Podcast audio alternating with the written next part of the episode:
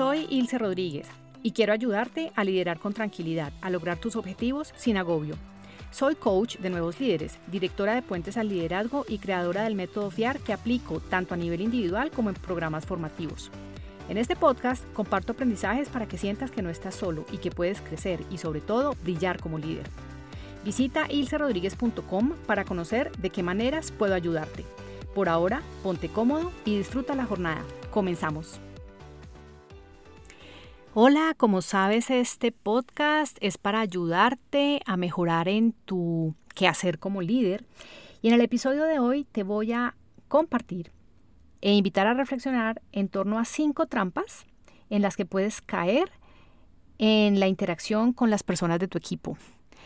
Y la razón por la cual las comparto es para hacerlas visibles porque, precisamente, por ser trampas, podemos estar cayendo en ellas de manera inconsciente, tal vez siguiendo patrones, tal vez sin haber parado para revisar qué estoy haciendo, dejando de hacer en torno a las personas de mi equipo. Y es importante que las identifiques, las atiendas para que no se vea afectada ni tu credibilidad frente a los miembros de tu equipo, ni la posibilidad que tienes de generar confianza. Y empiezo por la palabra confianza porque resulta que cuando hablamos de los reales poderes de un equipo, más allá de la capacidad de ejecución, de que puedan lograr juntos mucho más de lo que lograrían de manera individual, hay mucha literatura, muchos estudios además que lo han demostrado de consultores, sobre todo de los Estados Unidos especializados en estos temas, que han comprobado que lo más importante para que un equipo sea efectivo es que haya confianza. Y la confianza en los equipos no es algo que el líder predica, no es algo que el líder dice, acá todos vamos a confiar, o les pido que confíen en mí, o confíen entre ustedes. La confianza no se genera así. Y extrapolémoslo también a la, a la, confianza o cómo generamos confianza con las personas en términos generales, en nuestras relaciones personales, en nuestras relaciones familiares y de pareja. La confianza se genera a partir de acciones concretas, visibles y observables. Y precisamente de lo que te voy a hablar hoy es de esas trampas que pueden ser lo contrario a esas acciones visibles y observables como líder, en las que puedes estar cayendo y que pueden estar minando la confianza internamente en el equipo en gran medida generada por ti. Muchos líderes se quejan y hablan sobre la dinámica del equipo, que no son suficientemente buenos, que no se hablan entre ellos, que eh, no están suficientemente coordinados, bueno, un montón de situaciones que puede que sean verdad. Sin embargo, algo de lo que yo estoy convencida que hay que hacer es antes de mirar para allá, es decir, para afuera, y hablar de los otros, es mirar hacia adentro, mucho más cuando tú eres el líder del equipo.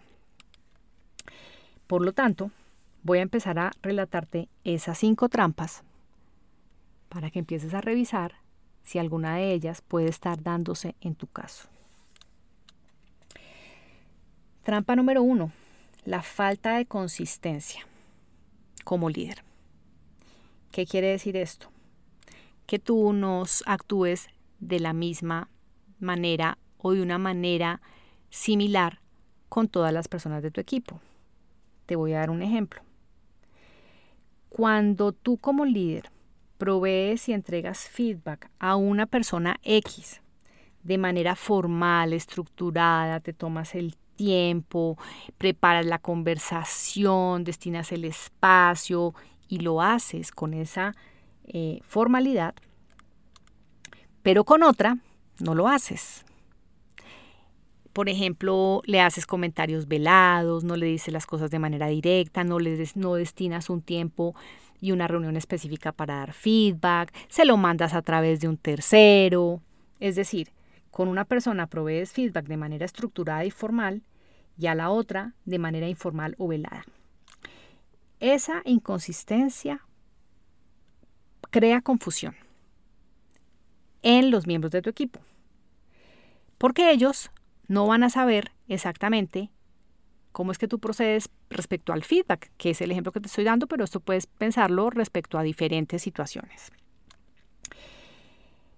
Cuando tú no eres consistente en la forma de actuar, proceder, tener cierto tipo de conversaciones, tomar decisiones, etcétera, etcétera, lo que va a pasar es que eso va a minar tu credibilidad como líder. Así que anótate primera trampa. Segunda trampa, fallar en escuchar. Y solemos caer en ella de manera muy típica porque pues creemos que por ser líderes somos los que tenemos que hablar más y siempre tenemos que estar dando nuestra opinión, nuestro punto de vista, diciendo qué hacer, dando línea, etcétera, etcétera. Cuando hablas en exceso, entonces no estás escuchando. Y si tú no escuchas a tu equipo, si tú desconoces sus preocupaciones, las ignoras, no te tomas el tiempo de escucharlas e incluso no escuchas el feedback que te dan, entonces ellos pueden interpretar que tú no los aprecias, no los tomas en cuenta, que no te estás tomando muy en serio invertir en que todos lleguen más lejos que cada uno por su lado, que no te estás tomando muy en serio la posibilidad que tienes como líder de invertir en el éxito común, en el de todos. Anótate entonces esta segunda trampa que es fallar en escuchar. A veces los líderes, sobre todo cuando son inexpertos, cuando tienen preocupaciones de fallar, de no hacerlo bien, tienden a quedarse un poco en su propia conversación, creen que todo lo están haciendo bien, no preguntan, no escuchan o peor aún, preguntan, dicen que escuchan y no hacen nada al respecto. Eso no es escuchar. Entonces, anótate esa segunda trampa porque puedes estar cayendo en una falla de escucha activa. Tercera trampa, microgerencia. Es esta tendencia que está movilizada e impulsada en el fondo, fondo, fondo, y te lo digo acá de manera cariñosa y a la vez respetuosa. La microgerencia está impulsada en el miedo. Lo que motiva que una persona sea microgerente es que tiene mucho miedo. Mucho miedo a que las otras personas se equivoquen y que luego se devele que él como líder no fue capaz de prevenir que las otras personas se equivocaran. Temor de que las cosas salgan mal por un relacionamiento bastante extraño y conflictivo con el temor que muchas personas, con el error, perdón, que muchas personas suelen tener. La microgerencia, anótate esto también, tiene y arranca desde el miedo interno. Lo que pasa cuando eres microgerente es que no permites que cada persona se apropie de su trabajo. Entonces, tú tienes miedo y lo manifiestas como microgerente. Lo que pasa con tu equipo, recuérdate que aquí estamos hablando de las trampas que caes en la interacción con tu equipo. Lo que pasa con tu equipo cuando estás actuando como un microgerente es que les generas frustración y resentimiento. A mí me pasaba en mis primeros trabajos con jefes y con gerentes que eran eso, microgerentes. Y yo decía, ¿por qué no deja trabajar? O sea, cada cinco minutos preguntando cómo vas, muéstrame qué avance tienes, eh, por qué esto está así y no así. Yo ni siquiera había terminado el trabajo. Me acuerdo que llegaba, aparecía mágicamente por mi cubículo, se me paraba por detrás y empezaba a mirar el computador. Y eso es horrible cuando uno siente que le están respirando como por detrás de la espalda para mirar uno qué está haciendo. Para mí era bastante incómodo. Piensa si para ti alguna vez lo has vivido y si te has sentido cómodo o incómodo con eso. Y esa incomodidad de manera sostenida porque es algo que ese microgerente hace y vuelve y hace y aparece otra vez y vuelve y revisa y no deja, no deja avanzar, no deja trabajar, lo que genera es que uno le vaya cogiendo fastidio a ese jefe. Entonces, para que a ti no te cojan fastidio como jefe o como líder, No seas microgerente porque generarás esa frustración y ese resentimiento. Lo que tú sí debes hacer como líder para no caer en microgerencia es enfocarte en establecer a cada persona cuáles son las expectativas de manera clara. Esa claridad es tu responsabilidad. En esa claridad debe ser absolutamente explícito. Si es color rojo, es color rojo. Si es en Excel, es en Excel. Si es en PowerPoint, es en PowerPoint, no en una hoja. Porque muchas veces tú te frustras porque la persona te llega con una hoja en Word y tú lo esperabas en PowerPoint, pero tú no le dijiste que lo necesitabas en PowerPoint. Entonces, establecer expectativas de la manera más clara y explícita posible te va a ahorrar problemas a ti como líder porque van a poder ahorrarse tiempos de trabajos y reprocesos, pero si estamos hablando acá de la interacción con el equipo, te va a ahorrar que ellos sientan frustración y molestia cada vez que tú les pides algo, les revisas y les hiperrevisas y estás ahí con el más mínimo detalle y como te decía ahora, respirándoles en la nuca. Otra cosa para, digamos, no caer en la microgerencia es ofrecer soporte. Pero ¿cuándo? Cuando lo necesiten. O de manera espaciada, no tan intensa. Eso es lo que tú debes hacer como líder. Estar ahí como soporte para resolver dudas, para ayudar a ampliar la perspectiva. Las personas cuando son más juniors de pronto no ven lo mismo que tú estás viendo en términos de las posibilidades, el mercado, los clientes, las experiencias previas. Esa es tu contribución y ese es el principal soporte que tú puedes darle a tu equipo. No precisamente el que produce un microgerente, que lo que cree es que está haciendo mucho por cuidar que las cosas salgan impecables y perfectas, pero lo que está generando es una molestia y una frustración en su equipo. Anótate entonces esa tercera trampa. Vamos a la cuarta. Incumplir las promesas. Y te doy ejemplos. Sencillos, cotidianos y de la vida real. Cuando tú como líder te comprometes a que le vas a ayudar a una persona con revisarle algo o aprobarle algo o liberar un correo o responder algo en una fecha y hora o en un día tal y no le cumples, estás incumpliendo una promesa. Cuando le dices que le vas a ayudar poniéndolo en contacto con alguien que le puede resolver una duda, cuando le dices que le vas a facilitar un libro para que aprenda de un tema X y no le prestas el libro, no se lo llevas, no se lo, lo que sea, cuando le dices que eh, van a tener una conversación para conversar y hacer feedback del proyecto y de cómo salieron las cosas en esto que acabamos de cerrar y la reunión o la conversación nunca se da. En todas las situaciones anteriores, tú, querido líder, eres quien está incumpliendo las promesas. Entonces, esas promesas incumplidas, lo que termina pasando es que afectarán la confianza en ti y tu credibilidad. Ese es el efecto que tiene el no cumplir las promesas. Y cuando las personas de tu equipo ya no creen en ti,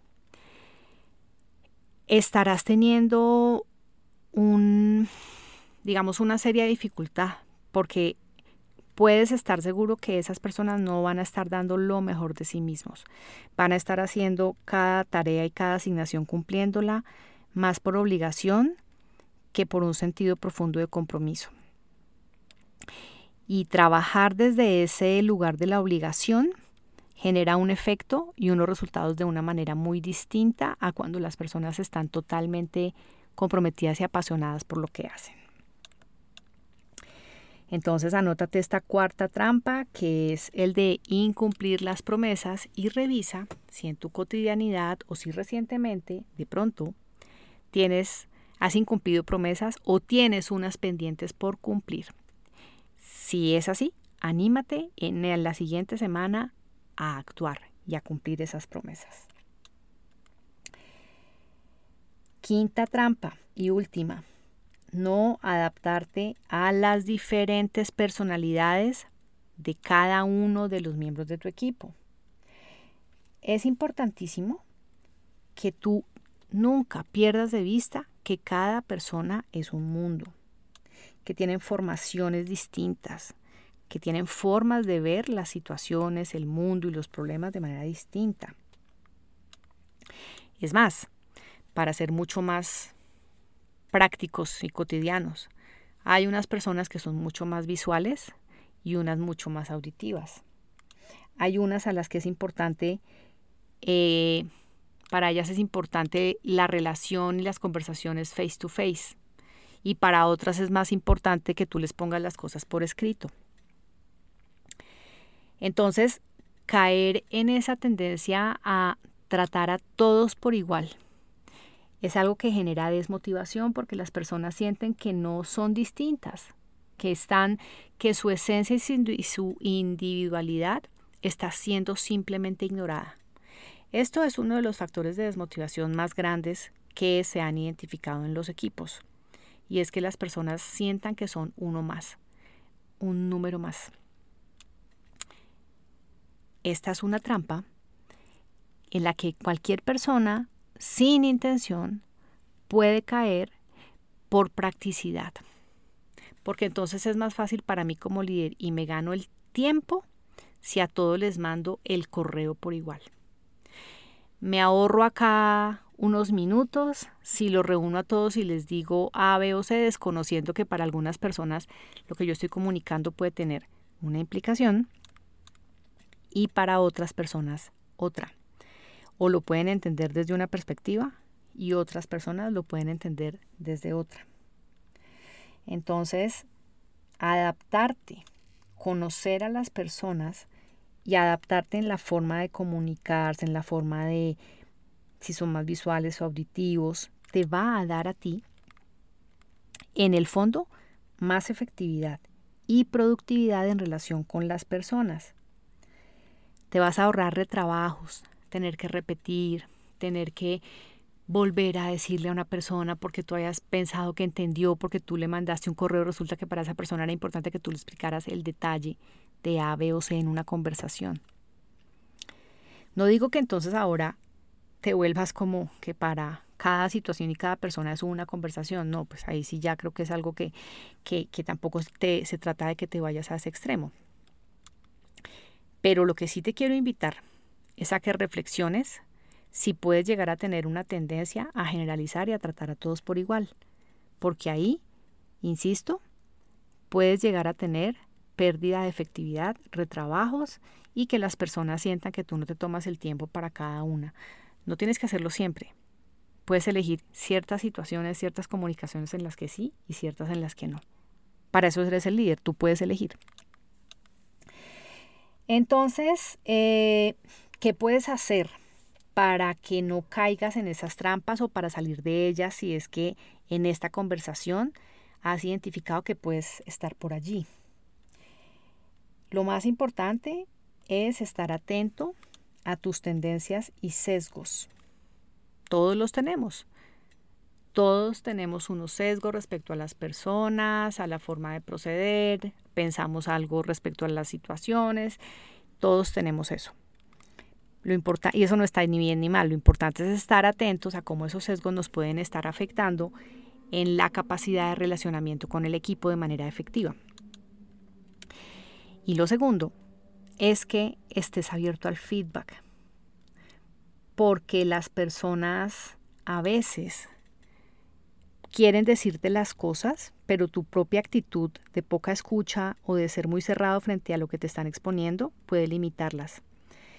Y de pronto te pueden decir cosas que pueden ser muy importantes y que, y que son caminos de mejora para ti, de los cuales tú no eras muy consciente. Entonces, si alguien quiere pedirte algo, expresar cómo se siente, em, comunicarte algo, escúchalo. Y hay una que es un poco crítica y creo que es muy triste llegar a esos extremos, pero es el feedback en las entrevistas de retiro. Las personas allí, hay unas que no dicen la verdad y no son muy honestas por temores también, pero hay otras que sí. Entonces, si hay personas de tu equipo que se retiran y dejan retroalimentación que tiene que ver con el estilo de liderazgo, con tus actitudes como líder, escucha. Esa persona ya no está, ya se retiró, pero tú escucha, porque de pronto ese feedback que te dejó esa persona está originado en que has caído en alguna de estas cinco trampas. Y ya para cerrar, las voy a resumir para que tomes nota y revises. Uno, falta de consistencia. Dos, fallar en escuchar. Tres, mi coherencia. Cuatro, incumplir las promesas. Y cinco, y por último, no adaptarte a las diferentes personalidades de cada miembro de tu equipo. Espero de corazón que esta información te sirva, te sirva para ayudar, para ayudar a las personas de una forma distinta, te sirva para que evoluciones, para que crezcas, no te vayas a dar palo ni te juzgues ahora demasiado duro si de pronto has estado en varias trampas. Si las estás escuchando acá, lo que tienes es una oportunidad enorme de ajustar y mejorar. Y eso es lo que hacen los líderes destacados, están en proceso de mejora continua. Si crees que esta información le puede servir a más personas, califica este podcast. Eso hará que llegue y que se expanda a muchos más líderes. Y también compártelo con las personas, compañeros, coequiperos, amigos a quienes crees que esta información les pueda servir. Muchas gracias por escuchar mi podcast y permitirme acompañarte en este tiempo que has destinado para tu crecimiento personal y profesional. Espero de corazón que te sirva para que seas el protagonista de tu propio liderazgo disfrutando del camino. Te invito a conocer y a usar el liderómetro, un test para identificar en qué aspectos poner el foco a fin de potenciar tu liderazgo. Lo encuentras en ilcerodríguez.com slash liderómetro. Te espero en el siguiente episodio. Hasta pronto.